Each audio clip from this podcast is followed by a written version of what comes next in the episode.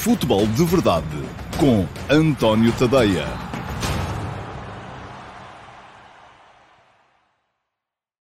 Olá, muito bom dia a todos e sejam bem-vindos ao Futebol de Verdade, quarta-feira, dia 28 de abril de 2021. Hoje vamos olhar muito para fora, para fora do país, eh, porque há eh, meias finais da Liga dos Campeões. Ontem tivemos já um jogo, o eh, Real Madrid-Chelsea. Um, amanhã, aliás, hoje temos o outro, o, na, na, ocasião, o Paris Saint-Germain-Manchester City. E, além disso, gostava ainda de vos falar um bocadinho daquilo que não tive tempo para falar ontem, mas que já escrevi hoje de manhã no último passo, que é a transferência de Julian Nagelsmann do uh, Rasenball Leipzig para o Bayern um, e refletir um bocadinho em cima daquilo que uh, ela significa, uh, não só em termos competitivos, mas também em termos da realidade, uh, conforme ela existe, e não somos nós que a moldamos muitas vezes, temos que nos adaptar a ela. Ora bem, um, com certeza que anda toda a gente ainda muito uh, efervescente com a questão dos incidentes, não só em Braga, onde jogaram Sporting Clube Braga e Sporting. Ainda ontem houve um comunicado do Sporting Clube Braga, uma newsletter, uh, e que talvez também com os acontecimentos de Moreira de Cónegos, onde jogaram Moreirense e Futebol Clube do Porto. Eu não tenho uh, mais nada a acrescentar relativamente àquilo que disse ontem, por enquanto, é de ter, quando se conhecer mais alguma coisa relativamente, sobretudo, a castigos e a medidas que forem sendo tomadas, mas para já é muito ruído e, e pouca coisa nova, não é? Portanto, aparentemente há uma versão sobre, a, sobre aquilo que uh, terá dito Sérgio Conceição uh, ao árbitro, mas vamos esperar que o relatório seja, enfim, ele público não vai ser, e é pena, porque devia ser. Mais uma vez, eu nestas coisas só, a única coisa que gosto de dizer é que reclamo e gostava que houvesse transparência total neste tipo de situações, Uh, que as comunicações ou que os microfones dos árbitros, uh, as comunicações entre árbitro e VAR, uh, fossem uh, públicas, uh, incluídas nas transmissões televisivas e que depois os microfones dos árbitros gravassem e servissem de prova para se saber o que é que se realmente os, os intervenientes disseram aquilo ou não disseram. Pronto, enfim, ponto final na polémica, não quero ir mais por aí. Um, depois eu amanhã digo-vos como é que foram os números todos, se foram mais baixos e vão ser com certeza, porque quero falar-vos realmente de futebol. Ora bem, Ontem, Real Madrid, Chelsea um, e um, um chocolate, não é? Que o, que, o, que o Chelsea deu ao Real Madrid, pelo menos naquele início do jogo, muitas dificuldades do Real Madrid. Quem olhava para esta equipa do Real Madrid, e, uh, e eu incluído, e dizia que é muito complicado apostar contra o Real Madrid uh, numa competição a eliminar, porque quando começam a ser jogos, e atenção, o Real Madrid não está eliminado, uh, quando começam a ser jogos importantes, aqueles jogadores transcendem-se e acabam quase sempre por levar a sua avante, mas a verdade é que ontem não foi isso que se viu. Aquilo que se viu foi um Chelsea muito mais forte, um Chelsea que podia e devia ter saído de Valdebebas com um resultado melhor, e que com este 1 a 1, agora vou voltar àquele modo uh, anterior, é com este 1 a 1 uh, eh, corre seríssimos riscos de ainda se dar mal, porque apesar de ter sido uh, superior no jogo de ontem, não matou o adversário, não acabou com o adversário. E isto significa que o Real Madrid tem agora um jogo para um, mostrar que é candidato ou não para chegar à final. E volto a dizer aquilo, apostar num jogo só contra esta equipa do Real Madrid, que tem Modric, tem Kroos, tem uh, uh, Casemiro, tem Benzema, uh, enfim, tem o próprio Varane, tem Courtois na baliza, é complicado, não é fácil, não é? Portanto, era coisa que eu não me sentiria muito confortável a fazer.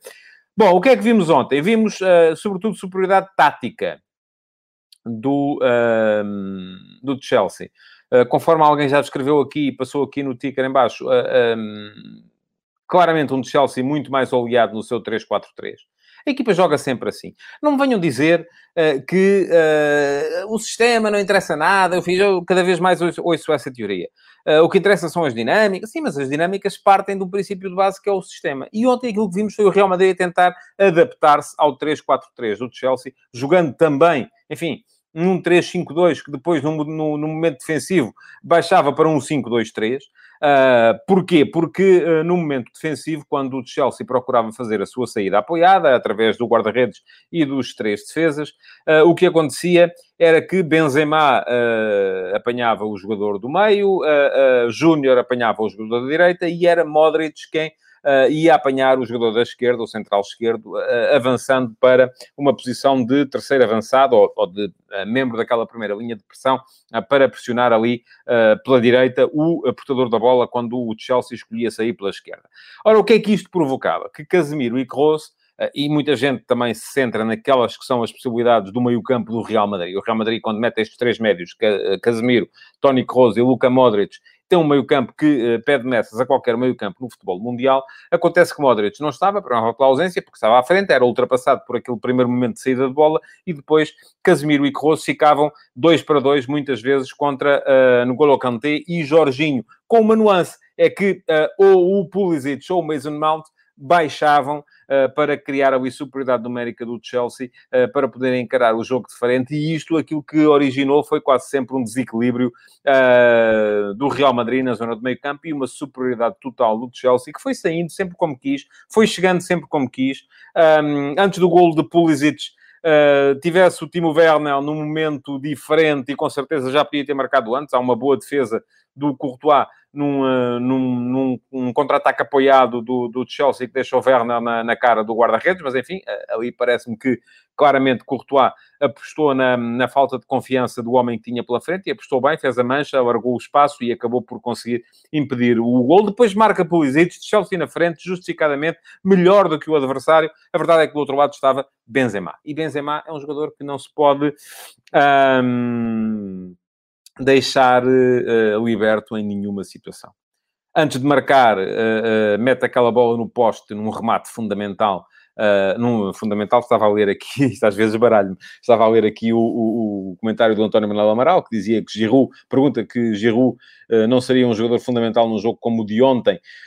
Enfim, Werner dá à equipa coisas que Giroud não dá. Uh, Giroud daria à equipa coisas que Werner não dá, nomeadamente certeza na finalização, porque me parece que Timo Werner está neste momento numa posição, uh, enfim, de falta de confiança uh, lastimável. Mas estava a dizer que Benzema um, é um jogador fenomenal, na, na, não se pode deixar sozinho. Era, se calhar, neste momento, o melhor avançado, o melhor ponta de lança do, do, do, futebol mundial. Não vejo muitos melhores do que ele.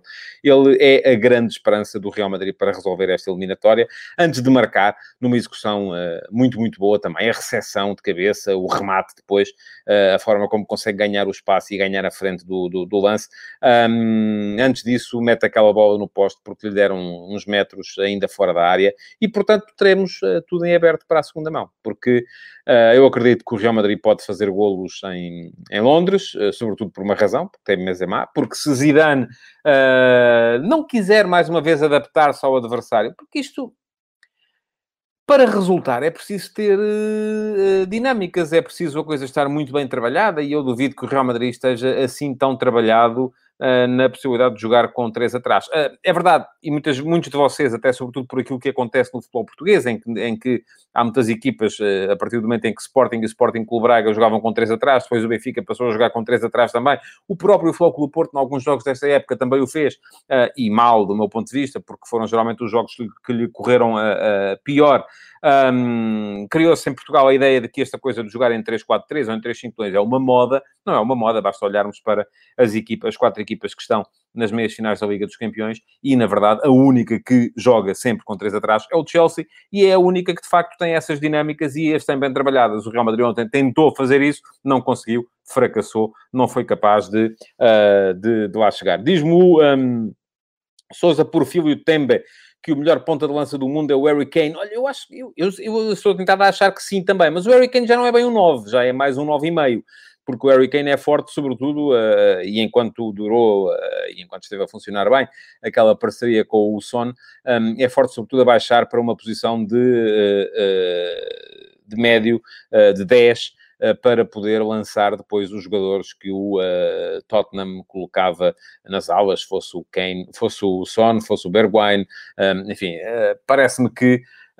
um, Benzema está a um plano acima de qualquer outro. Se falarmos de 9 puro, do jogador que é ali, é o número 9. É aquilo que, por exemplo, vai estar muito em jogo hoje, um, quando virmos o Paris Saint-Germain jogar contra o Manchester City, porque o mais certo é, mais uma vez, o City jogar sem 9, sem ponta de lança. Bom, já vou ao jogo. Uh, sim, uh, uh, ao Márcio. Eu agradeço ao Márcio Rocha, porque de repente, como já não está o Bayern nas Champions, esqueci-me do Lewandowski. Claro, o melhor do mundo é Lewandowski nesta posição. É evidente. Estava a pensar nos jogadores que estão ainda na, na, na e como novo por, mas sim, Lewandowski está um, uh, um patamar acima de todos os outros. Uh, Benzema, provavelmente, a seguir a Lewandowski nesta, nesta lista. Peço desculpa a quem deixou de ouvir. Enfim, quem deixou de ouvir também já não vai ouvir o meu pedido de desculpas antes. Mas, de facto, agradeço ao Márcio. Obrigado, Márcio, que é um dos habituais, também está cá todos os dias, por esta ajuda. Um, tenho que me apoiar muito em vocês. Uh, já percebi que sim, e é assim que tem que ser. Bom, vamos falar um bocadinho do jogo de hoje. Uh, hoje, uh, e o, o Apocalypse Forever pergunta-me se o Harry Kane assentaria muito bem no plano de jogo do City. Olha, hoje vamos ter, uh, e eu antes de falar do futebol, queria, queria falar aqui um bocadinho do, do, daquilo que este jogo de hoje vai significar em termos de, de futebol mundial. Antes de falar do jogo em termos de equilíbrios. Porquê? Porque vamos ter hoje uh, um uh, Paris Saint-Germain, Manchester City, mas ao mesmo tempo um Qatar uh, Abu Dhabi, ou um Qatar Emirados Árabes Unidos. São duas equipas com capital estrangeiro. Eu, atenção, Mário Suleiman, eu não disse que o Benzema é o melhor jogador do mundo.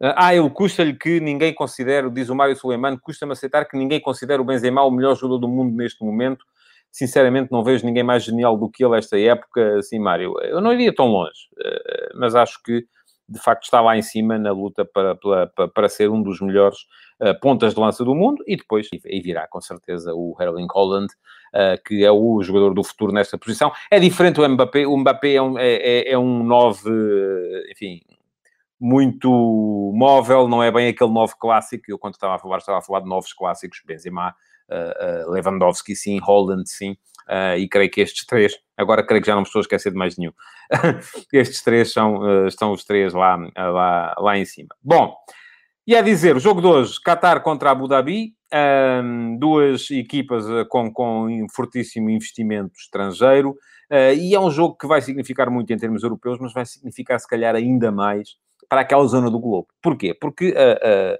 por exemplo, o Qatar o Abu Dhabi e os Emirados Árabes Unidos, neste caso, eh, eh, eh, porque o Paris Saint-Germain é dinheiro do Qatar, o Manchester City é dinheiro do Abu Dhabi, um dos Emirados que fazem parte dos Emirados Árabes Unidos, e, esta, e estes dois países, Qatar e Emirados Árabes Unidos, tal como quase todos os países do, do, do, do mundo árabe, quase toda a gente cortou relações com o Qatar muito recentemente, entretanto já foram repostas, por causa do alegado apoio do, do, do Qatar ao terrorismo.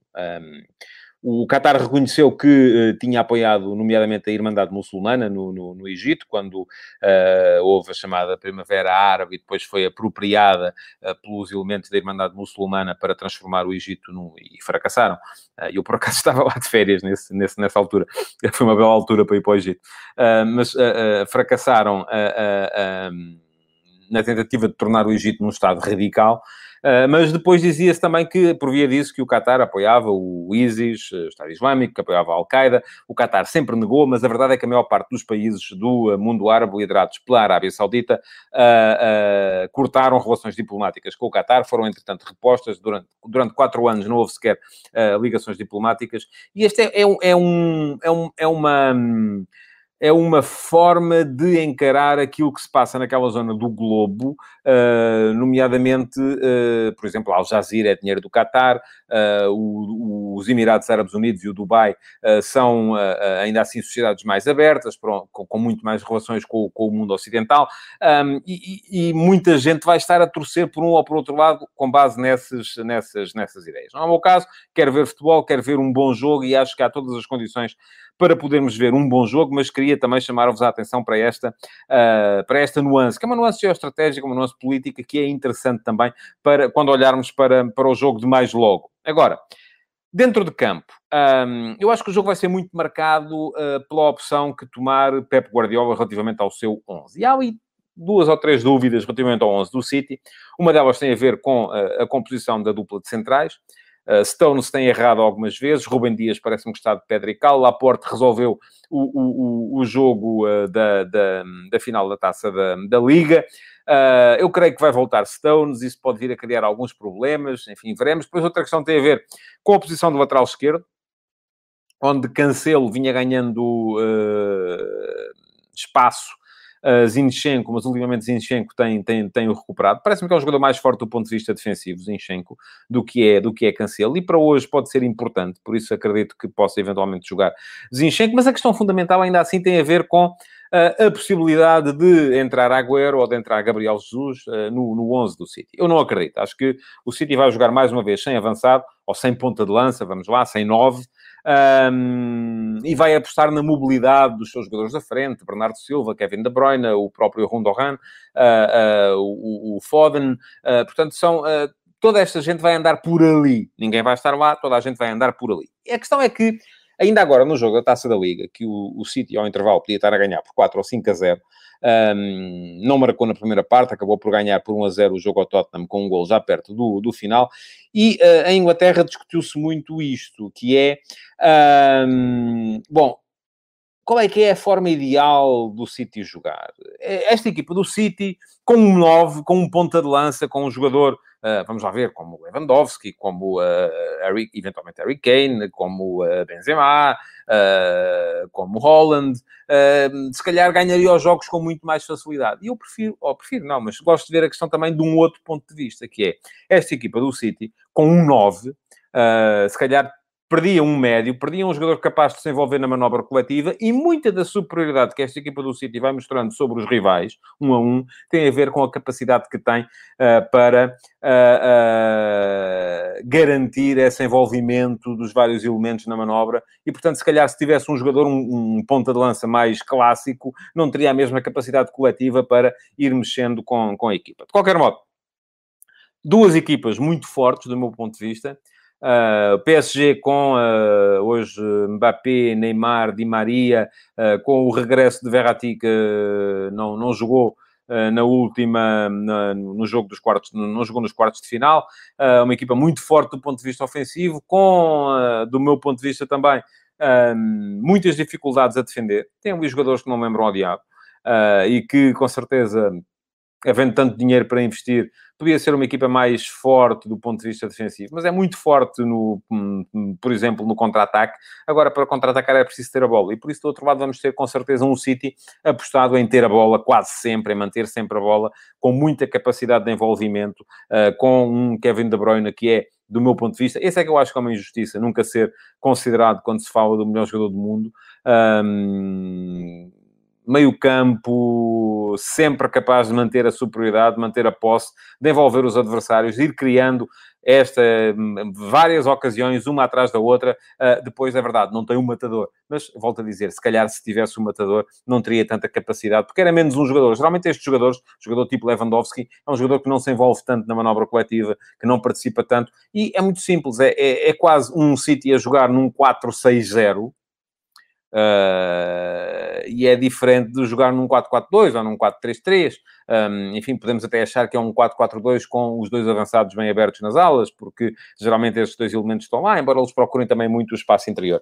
Acho que o jogo vai ser muito, muito interessante, não só do ponto de vista conceptual, mas também do ponto de vista competitivo. Não sou capaz de arriscar aqui um favorito, uh, embora, enfim, uh, perceba eh, perfeitamente o, o atrativo que pode ter uh, uma final uh, Tuchel contra o PSG. enfim, percebo isso. Um, mas acredito também no, no, no contrário, não é? Na, acredito perfeitamente na possibilidade de virmos a ter Guardiola contra o Real Madrid, o que também tem o seu quê em termos de, de ambiente. Bom, Uh, amanhã cá estarei para falar com certeza daquilo que acontecer no jogo de, de mais logo. Vos convido a, to a, todos a ver, com certeza também. Uh, para já, queria ainda, antes de entrar uh, no futebol nacional e na luta pela fuga à despromoção, que está quente, quente, quente, quente, quente,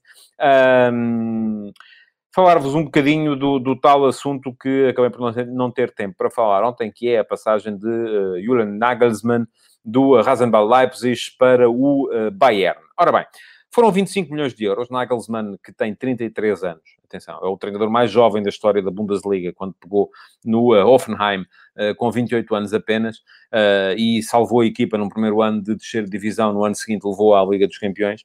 portanto, é um treinador prodígio, não tenho dúvidas nenhumas a esse respeito, acho que é um dos melhores treinadores do futuro do futebol mundial.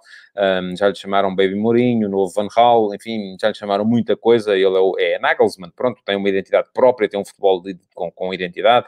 Um, mas ele, quando, quando saiu do Hoffenheim para ir para o Leipzig, um, terá dito a Oliver Mintzhoff, uh, o, o, o diretor-geral da equipa da, da Red Bull, uh, que o sonho da vida dele era uh, assinar pelo Bayern.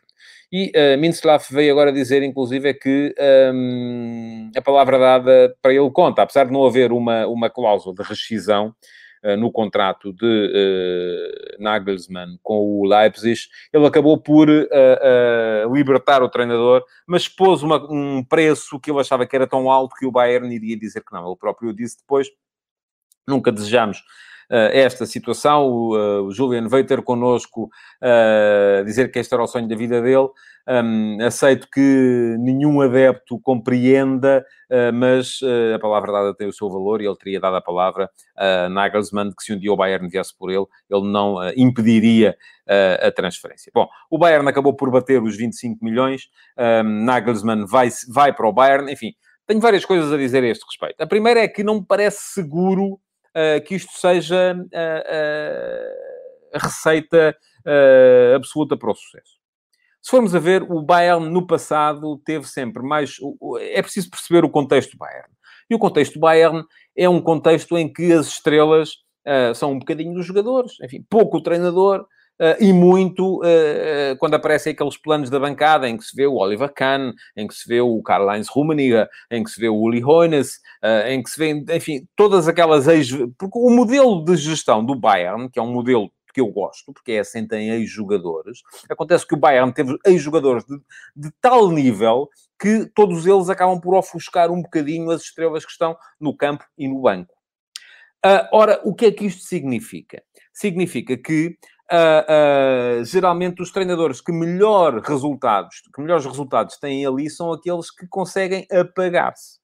Se formos a ver o Bayern, não conseguiu ganhar a Liga dos Campeões uh, com Pep Guardiola, treinador vedeta, o melhor treinador do mundo neste momento, provavelmente, aquele que impõe a sua ideia a qualquer realidade. Tinha ganho antes e tinha conseguido ganhar tudo com o Jupp Heynckes, que inclusive tinha voltado da reforma para uh, pegar na equipa, uh, já estava parado há 4 ou 5 anos, pegou na equipa, era quase só para gerir, mas pronto, chegou lá e ganhou tudo.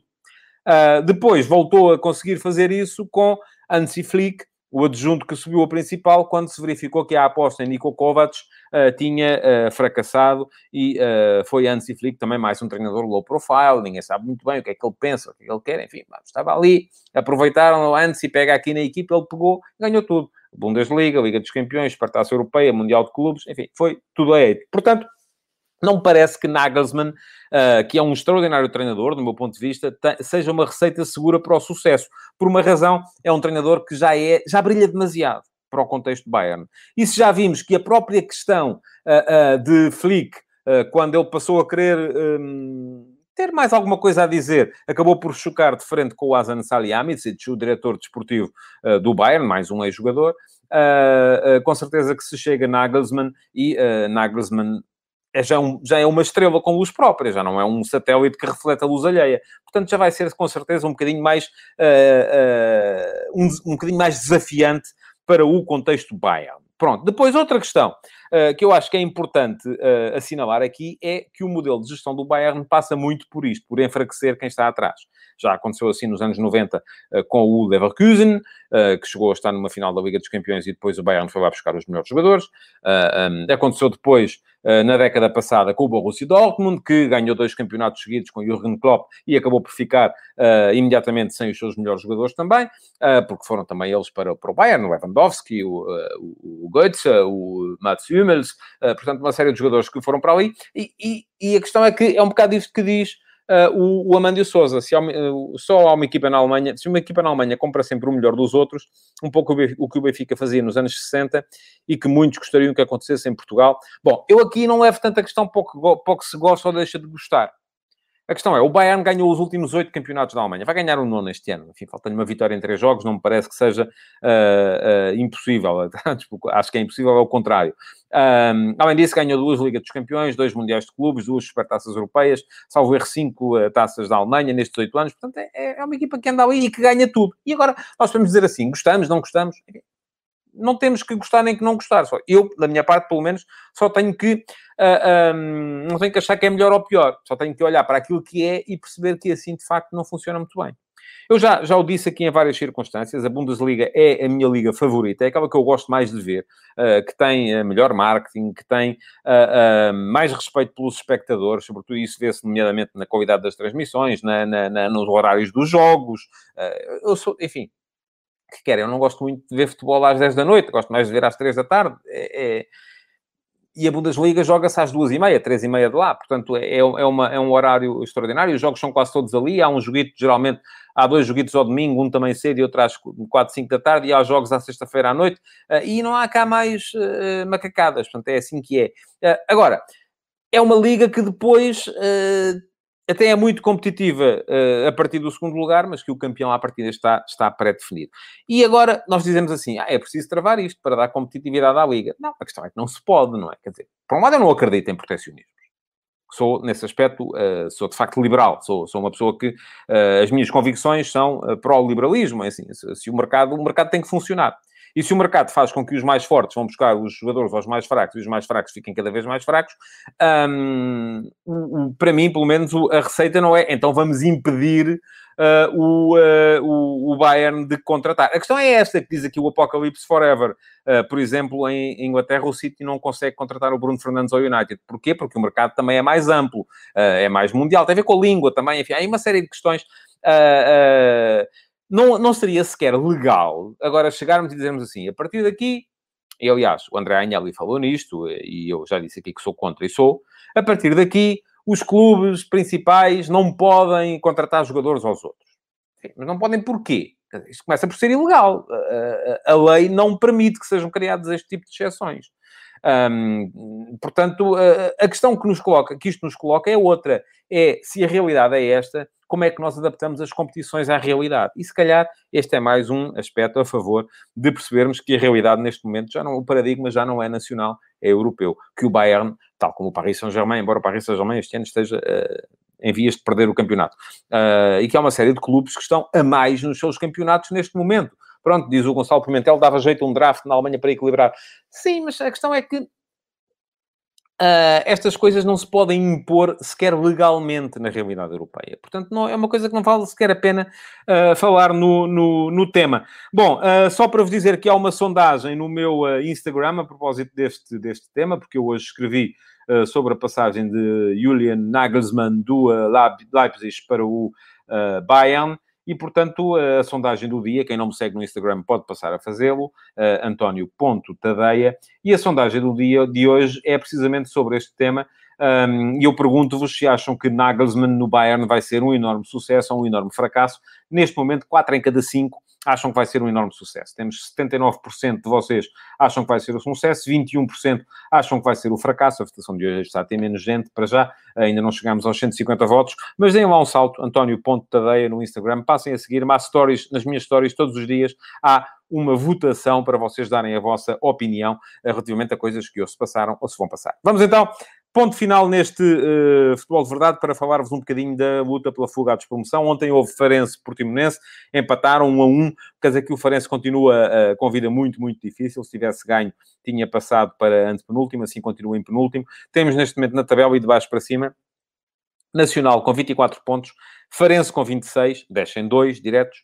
Depois, Boa Vista com 28, o antepenúltimo vai jogar uma... Uh, um play-off com o terceiro da segunda Liga, e daí para cima, Rio Ave e Marítimo têm 30 pontos, Gil Vicente e Famalicão têm 31, enfim, podia continuar, parece-me que há aqui, uh, uh, pelo menos estas são as uh, uma, duas, três, quatro, cinco, seis, sete equipas que estão mais atrapalhadas neste momento. Ora bem, Olhemos então para aquilo que falta jogar a cada um deles. Uh, diz o Márcio Rocha que acha que o Nacional está condenado que o Farense tem um grande jogo no próximo fim de semana. O Farense vai jogar fora com o Gil Vicente, é um jogo assim complicado, porque depois não tem mais jogos com adversários diretos. E atenção ao calendário do Rio Ave complicado. Márcio Rocha, mais uma vez, já me ajudou há bocadinho. Posso convidá-lo a vir para aqui e vem, nos dias em que eu não puder, vem o Márcio fazer o, fazer o futebol de verdade. Porque era um bocado isso que eu ia dizer. Um, vamos lá ver. O Nacional uh, vai ter agora três jogos absolutamente fundamentais. Absolutamente fundamentais. Sporting fora, e atenção, o Sporting precisa muito de ganhar porque quer ser campeão. Depois vai jogar fora com o uh, Moreirense, e o Moreirense uh, está na luta por um lugar europeu, está a perseguir o Vitória Sport Clube, e a seguir recebe o Benfica em casa, e o Benfica ainda terá com certeza esperanças de chegar à qualificação direta para a Liga dos Campeões. Se o Nacional não ganhar, eu, eu vou dizer mais, eu acho que o Nacional precisa de fazer pelo menos 4, 5 pontos nestes três jogos, o que é muito, muito complicado. É uma equipa que vinha de uma série de derrotas consecutivas, ganhou no último fim de semana ao Vitória, mas agora vai ter três jogos contra uh, três equipas que estão nos seis primeiros lugares, enfim, nos sete primeiros lugares da tabela. Não vai ser fácil. Depois ainda lhe resta uh, uh, jogar com o Famalicão fora e com o Rio Ave em casa. São jogos contra adversários diretos na luta para a promoção, mas pode ser que nessa altura já não seja. Depois, a questão que eu coloco a seguir é que o Farense, conforme disse o Márcio, vai ter agora o Gil Vicente fora e depois tem uma série de jogos, enfim, não são contra adversários diretos, mas podem ser contra e são contra adversários que têm coisas ainda uh, pelas quais lutar. Vai, uh, recebe o Vitória Sport Clube, uh, que luta pela Europa, vai ao Porto, que está na luta ou pelo título ou pelo segundo lugar, veremos. recebe o Tondela, enfim, Tondela, a única equipa que me parece já tranquila neste, neste lote, e vai jogar fora com o Santa Clara, que é uma equipa que também pode estar ainda na última jornada a lutar por uma posição europeia. Marítimo. O Marítimo, uh, se compararmos, por exemplo, uh, já lá vamos ao Marítimo, primeiro ainda há Rio Ave e Boa Vista. A questão do Rio Ave é esta, uh, que o Márcio dizia há bocado. O Rio Ave vai agora fora jogar com o Portimonense. E o Portimonense, atenção, ainda não está safo. Pode precisar ganhar este jogo. A seguir, tem dois jogos em casa ao Rio Ave só. sendo que o Marítimo é a única equipa que tem três jogos em casa destas todas. O Rio Ave tem dois jogos em casa. só que os dois jogos em casa são contra o Sporting e o Porto. E depois vai jogar fora contra Portimonense que luta ainda para não descer. Talvez o Portimonense mais à frente pudesse ser um adversário mais fácil, para já ainda não é. Santa Clara, que luta pela, pela Europa, e o Nacional, veremos na última jornada o Nacional ainda está na luta ou não, ou se já está, uh, ou se já está despromovido. Nesse aspecto é mais fácil, por exemplo, o calendário do Boa Vista, que está também com os mesmos 28 pontos do, do Rio Ave. Uh, porquê? Porque vai agora jogar com o Santa Clara, jogo complicado, Santa Clara ainda não desistiu da Europa, depois recebe o, o Boa Vista, apanha três equipas estão mais ou menos tranquilas. Vai jogar com o Tondela em casa, com o Portimonense em casa, na penúltima jornada, creio que o Portimonense já estará safo, e com o Gil Vicente fora, na última jornada, creio que nessa altura o Gil Vicente também já estará safo. Uh, resta depois ao Boa Vista a visita ao Sporting Alvalade. Portanto, um, se olharmos ainda para o Marítimo, é tal equipa que tem três jogos em casa. Um jogo muito importante já o próximo, em casa com o... Aliás, vai ter dois em casa seguidos, Sporting Clube Braga e Gil Vicente. Uh, se conseguir eventualmente ganhar os dois, fica safo. Uh, veremos uh, quantos pontos vai conseguir o Marítimo nestas duas jornadas. Depois a coisa complica-se também para o Marítimo, porque vai jogar fora com o Passo de Ferreira, embora o Passos já esteja mais ou menos tranquilo no quinto lugar, recebe o Vitória Sport Clube, equipa que também está a lutar pela Europa, e acaba o campeonato uh, a jogar fora com o Sporting, e veremos se o Sporting ainda precisa dessa vitória na última jornada ou não. Portanto, tudo muito embrenhado lá embaixo. Acho que a vida está muito difícil para o Nacional, Está difícil para o Farense e está estranhamente difícil para o Rio Ave. Se nos lembrarmos que o Rio Ave andou na Europa este ano, o campeonato que o Rio Ave fez na época passada, aquilo que o Rio Ave está a fazer este ano, o António Ferreira diz-me que o Miguel Cardoso foi uma aposta completamente ao lado, se eu pergunta-me se eu concordo, eu acho que o Rio Ave fez muitas apostas ao lado este ano. E o Miguel Cardoso não está lá assim há tanto tempo, não está desde o início da época, para se poder dizer que a culpa é dele. Agora, que não conseguiu virar uh, ali as coisas, também me parece que não conseguiu. E que o Rio Ave está neste momento numa posição em que, com certeza, nenhum dos seus adeptos ou nenhum dos observadores neutrais pensariam que pudesse vir a estar durante esta, esta época. Pronto, na próxima jornada vamos ter jogos importantes também nesta luta. Espero dar-lhes aqui alguma atenção no, no, no, futebol de verdade. Para já o que me resta é lembrar-vos que podem ir ao meu Instagram, votar na minha história do dia, António. Podem deixar o vosso like no, uh, nesta edição do Futebol de Verdade. Continuar a deixar perguntas, porque elas, mesmo não tendo sido respondidas hoje, ficarão com certeza sujeitas a uh, escrutínio para o próximo QA, que não será esta semana, será só depois na outra. Muito obrigado por terem estado aí desse lado. podem partilhar também hein, o Futebol de Verdade. Até amanhã. Futebol de Verdade, em direto de segunda a sexta-feira, às 12h30